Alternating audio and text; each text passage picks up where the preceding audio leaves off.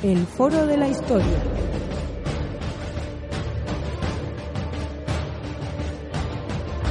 El pasado tiene mucho que contar.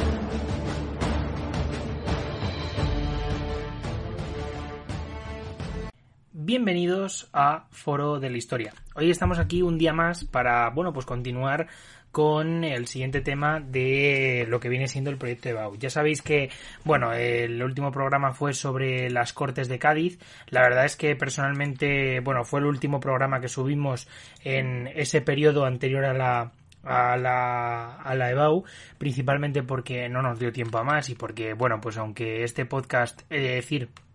que, bueno, pues está muy orientado a la gente joven, eh, que bueno, no es la que mayoritariamente nos consume, pero desde luego sí que se ve que gente más joven consume los eh, programas de este proyecto de BAU, pues bueno, sí que es verdad que, que, no nos ha dado tiempo a hacerlo porque teníamos que meter pues otros programas como sean eh, las reviews de libros, las entrevistas con autores, los diferentes programas como el que hicimos eh, pues allá por junio de, de, este 2021 sobre pues por ejemplo el, campo de Bustar Viejo o la batalla del Ebro en el cine, que fueron dos programas que se publicaron por allí o los diversos programas de cine tal. La cuestión es, a lo que quiero llegar es a que no nos dio tiempo digamos, a subir esto. Entonces, bueno, pues hoy empezamos ya con un brío renovado eh, para, bueno, pues eh, hablar acerca del siguiente tema, que sería el tema 13, que sería el reinado de Fernando VII, que duró entre 1814 y 1833. Digamos que sería bastante interesante comentar, eh, digamos, en este tema 13, lo que viene siendo, eh, bueno, pues este reinado, principalmente porque tiene varias fases. Ya sabéis que, eh, bueno, pues Fernando VII es un rey bastante controvertido, pues va a tirarse la guerra de independencia en su mayor parte en Bayona y luego posteriormente, pues volverá a lo que viene siendo la España de la constitución de de Cádiz, ¿no? Bueno, acabada la guerra de independencia, eh, las cortes, digamos, se van a trasladar a Madrid, eh, momento en el que, eh, bueno, pues pretenden que Fernando VII, ya como rey, jure la Constitución. de hecho, a este rey se le llamaba el deseado porque digamos que la población y lo que viene siendo el estamento político de la época, digamos que tenía una expectativa bastante alta con él. Eh, a su regreso a España, eh, básicamente, bueno, pues mm, digamos que no estuvo muy por la labor de, de, hacer cumplir esta constitución y en abril de 1814 desembarca en Valencia donde firma el manifiesto de los persas que es un manifiesto que un escrito que está redactado por 69 diputados realistas, o sea, digamos que apoyan eh, el absolutismo y que apoyan los privilegios de este antiguo régimen, donde se insta al rey al restablecimiento de la monarquía absoluta y por tanto a la abolición de mm, bueno, pues de esta constitución. En este manifiesto de los persas, por ejemplo, se habla de que la monarquía absoluta es la obra de la razón y de la inteligencia eh, entonces lo que se pide es que, bueno, pues que se celebre en cortes con solemnidad y, digamos, en la forma en la que se celebraron antiguamente, o sea, eh, digamos, eh, suspendiendo, por supuesto, los efectos de la Constitución y los decretos dictados por Cádiz eh, y, pues, esos diputados, que no son realistas, vaya, pues en el periodo de la Guerra de Independencia. Este fue un apoyo bastante importante, el de los diputados realistas, eh, para, digamos, conseguir, eh, bueno, pues que la restitución de la monarquía absoluta, ¿no? De hecho, en eh, mayo de mil, 1814 se firma un real decreto en el que se anula la Constitución, las leyes de Cádiz y se anuncia la vuelta al absolutismo. De hecho, he de decir que esto supuso una ola de polémica bastante, vamos, eh, de asesinatos y detenciones sobre eh, todos estos dirigentes que habían apoyado eh, anteriormente la Constitución de Cádiz. De hecho, en este Real Decreto se, bueno, pues ya digo que se declaraba que la Constitución y los decretos no tenían ningún valor y ningún efecto, por supuesto. luego, por otra parte, he de decir que pese a que, bueno, hubo un reordenamiento también en las instituciones, la crisis derivada de la guerra de independencia, el vacío de poder y por supuesto eh, el proceso digamos de las independencias en las colonias había sido muy grande y había tocado prácticamente todas las administraciones que en muchos casos habían quedado deshechas. En la administración central se restablecieron los consejos y se acentuó el poder personal del rey asesorado por las secretarias, vamos, como antiguamente antes de la guerra de independencia. En la administración provincial se suspendieron los ayuntamientos y se repuso el sistema de corregidores, que como ya sabéis, los corregidores digamos que son esos cargos que están digamos representando al rey y que tienen un carácter eh, sobre todo recaudatorio eh, y también, por supuesto, si no recuerdo mal, judicial. Eh, aparte, se restableció el modelo de organización socioeconómica, o sea, se restablecen los privilegios de la nobleza, queda sin efecto la disolución del régimen señorial y se restituyen los gremios y la mesta. Eh, paralizando, por ejemplo, los procesos de desamortización, o sea, los procesos de incautación de bienes de la Iglesia eh, que habían empezado con, esta Constitución, ¿no? O sea, lo que viene siendo cualquier atisbo de política liberal va a quedar, digamos, desarticulado. Esta época supone, bueno, pues sobre todo el hecho de la vuelta al antiguo régimen, al absolutismo y eh, sobre todo a una estabilidad política eh, más bien por el Congreso de Viena y la creación de la Santa Alianza, que era, digamos, una alianza entre las diversas facciones o reinos europeos para proteger el absolutismo entre sí, para que no hubiera, digamos, un país que, por ejemplo, tuviera una revolución liberal, en, eh, vamos a llamarlo así, que quisiera, digamos, no acabar con la monarquía, pero sí acabar con el absolutismo político. Eh, y pues eh, entonces lo que hacían los países era como aliarse entre ellos, creando un ejército, que en este caso son los 100.000 hijos de San Luis. Eh, y bueno, pues en cualquier caso, si hubiera una revolución liberal, pues esos países deberían de declarar la guerra, ocupar el país y restituir, por supuesto, a el monarca absoluto y los derechos de este. Eh, bueno, hubo. La verdad es que el país pasó, eh, digamos, por un momento bastante importante eh, de bancarrota. De hecho, a nivel económico, la verdad es que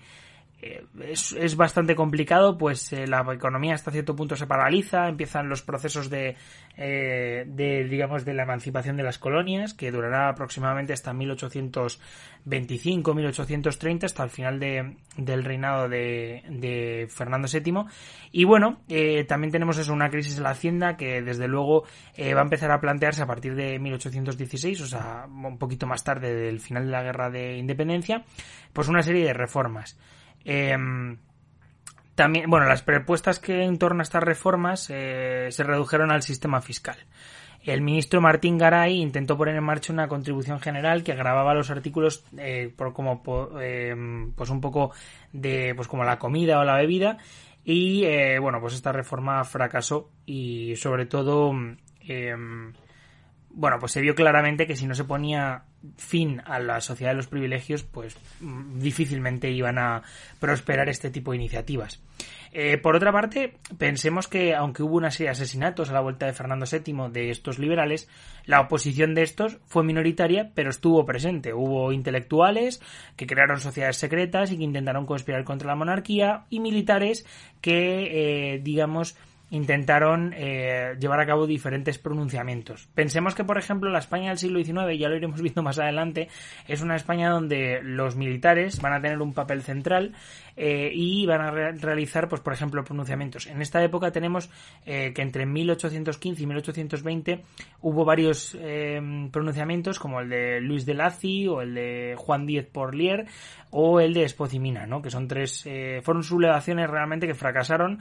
pero que era la expresión, digamos, de que había eh, hasta cierto punto eh, una, un descontento en torno a la represión, por supuesto, que estaba llevando a cabo la monarquía absoluta de Fernando VII. Con todo esto llegamos a 1820, momento en el que hay un pronunciamiento eh, de Rafael de Riego, un coronel, que está al frente de una compañía de soldados que están acantonados en Sevilla, en Cabezas de San Juan.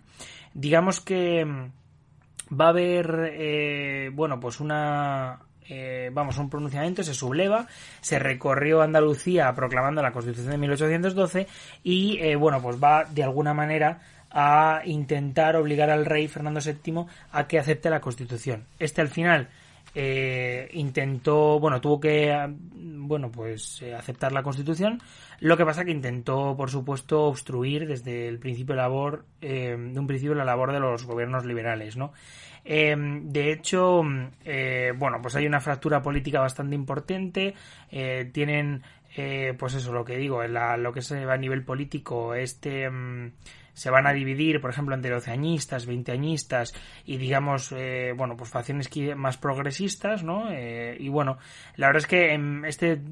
trienio dura bastante poco, principalmente porque, bueno, pues eh, hay una invasión de los cien hijos de San Luis y se acaba con ello. Sin embargo, he de decir que, bueno, hubo una serie de avances en las reformas. Los liberales desarrollaron una política claramente anticlerical. Por ejemplo, se abolió el diezmo, se suprimió la Inquisición, que por cierto volvería a ser restituida, y se desamortizaron, por ejemplo, diferentes bienes de las órdenes religiosas y de la Iglesia, ¿no? Eh, también, por supuesto, se liberalizó la industria y el comercio con la eliminación de las trabas a la libre circulación de mercancías, eh, los llamados puertos secos y eh, se intentó favorecer, digamos, la iniciativa privada. Eh, por otra parte, hubo una, una modernización política administrativa, que ya era la que se intentaba, la que habían intentado antes eh, diversos políticos, pero que no había cuajado por el tema del régimen de, de, pues eso, el que había que acabar primero con ese régimen de privilegios, ¿no? De, vamos, de estamentos y del, del antiguo régimen, vaya. El basado en los privilegios, quiero decir. Em, bueno, se formalizaron, se acabaron con los corregidores, se volvieron a instituir otra vez las diputaciones y los ayuntamientos y se reconstruyó la milicia nacional. De hecho, he de decir que esto es lo que había durante la Constitución de Cádiz y durante lo que es la Guerra de Independencia, cosa que se revierte y se vuelve a poner. O sea que es básicamente un pulso entre los liberales que han dado el golpe, digamos, un pronunciamiento y que han conseguido restituir lo que viene siendo el espíritu de la Constitución de Cádiz. Todas estas reformas suscitan una oposición de la monarquía eh, él, digamos que a través de la Constitución va a intentar, con el derecho a veto que le otorgaba la Constitución, pues paralizar estas reformas y además conspiró, pues lo que viene siendo para que la Santa Alianza, digamos, le repusieran su poder absoluto, ¿no? Eh, bueno, de hecho, al final lo que pasó es que hubo una serie de, en el 23, en abril, el ejército francés, pues entró básicamente en España y conquistó fácilmente el país. Eh, así que nada, se depuso a esta gente. Y luego ya, hasta el final de lo que viene siendo el reinado de Fernando VII, tenemos que es la década ominosa, entre el 23 y el 33, em, en el que, bueno, el mismo día que fue liberado este buen hombre de Fernando VII, eh, pues promulgó una serie de decretos que, que básicamente anulaba otra vez todo lo que habían hecho el trineo liberal y, mm, bueno, pues eh, intentó volver otra vez al absolutismo. Em, otra vez volvió a la represión, momento en el que, pues nada, em, volvieron a asesinar a ciertos liberales. De hecho, Riego, que había sido el que había dado el pronunciamiento, fue ahorcado. De hecho, como ya sabéis, eh, el himno de la, de la República eh, es el himno de Riego. Ese, bueno, pues viene por este general, coronel, perdón, y mm, nada, se restituyó la Inquisición y se volvieron a, restituir pues lo que vienen siendo las instituciones antiguas, ¿no? Que había, vamos, quitar, por ejemplo, poner los corregidores y eh, quitar esos ayuntamientos y diputaciones, ¿no? Eh, luego, por otra parte, se intentó hacer una depuración en el ejército y en la administración, para un poco para evitar que hubiera ningún problema y que se volvieran a sublevar. Y luego, pues por supuesto, eh, a nivel económico esta década fue un poquito eh, tremenda, eh, principalmente porque hubo una pérdida de las colonias y, digamos, una guerra generalizada en el continente americano que acabó, digamos, por dar y por, bueno, pues desembocar en el, la pérdida de todas las colonias en el territorio, digamos, de Sudamérica. salvo en las, las, colonias del Caribe que ya sabéis que se conservarán hasta finales de, del siglo. Eh, bueno, por otra parte, intentó en esta época que se aumentara la recaudación para, digamos, intentar acabar con esta situación mm, que, bueno, pues que desde luego no era muy buena a nivel económico. Intentó una colaboración con la burguesía industrial y financiera y, bueno, pues intentó, por ejemplo, crear a través de aranceles a las manufacturas catalanes, a las manufacturas catalanas y luego, pues por supuesto, em, también eh, tuvo que hacer frente bastante a sublevaciones de grupos, incluso absolutistas. Em, bueno, de hecho en Cataluña hubo una guerra, que es la de los mal, eh, malcontents, que es una rebelión protagonizada por campesinos que, bueno, pues acabó siendo reprimida con, con, dureza. Y luego pues asistimos en 1830 a lo que viene siendo el final de la de la vamos del reinado de Fernando VII. En 1830 nace Isabel, lo que la que será Isabel II. Em, y nada, hay un conflicto de la sucesión porque, como ya sabéis, la ley sálica, que era la que estaba, digamos, vigente en España, impedía el acceso al trono de las mujeres. Entonces, claro, eh, Fernando VII solo tenía un descendiente, era una mujer y era Isabel. Entonces, pues bueno, eh, al final este acabó derogando la, la ley, eh,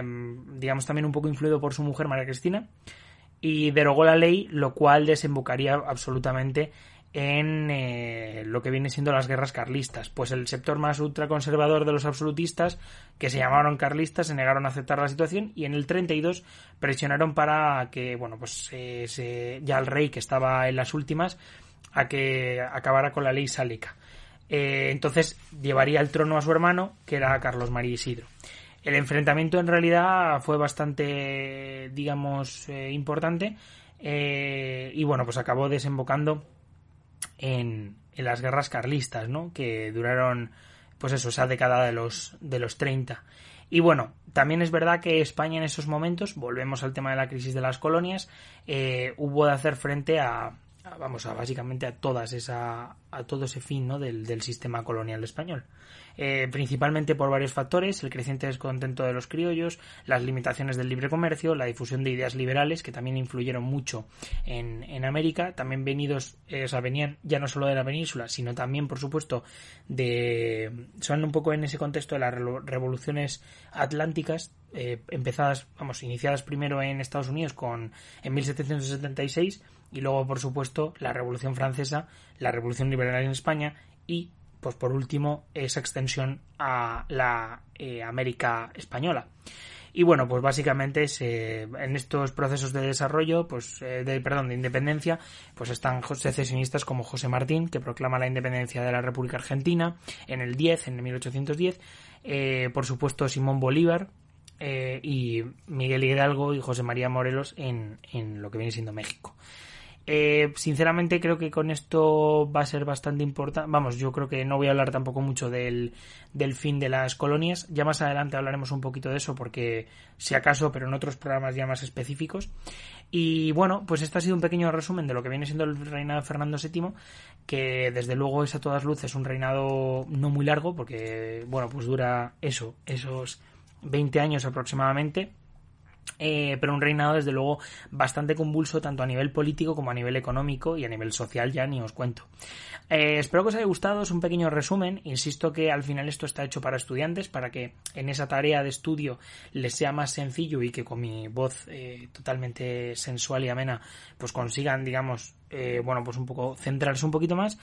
y aprobar esos exámenes a los que estáis escuchando esto y os vais a examinar, mucho ánimo. En general del siglo XIX suelen caer cosas quizá posteriores, eh, pero bueno, estudiar sobre todo siglo XIX y siglo XX que suelen entrar. Ya estamos, entramos en estos temas que son ya un poco más, eh, digamos, eh, suelen caer más en el examen. Estudiaros, por supuesto, todo lo que tiene que ver con la ley sálica, con el tema de la restitución de la Inquisición o con el trienio liberal entre 1820 y 1823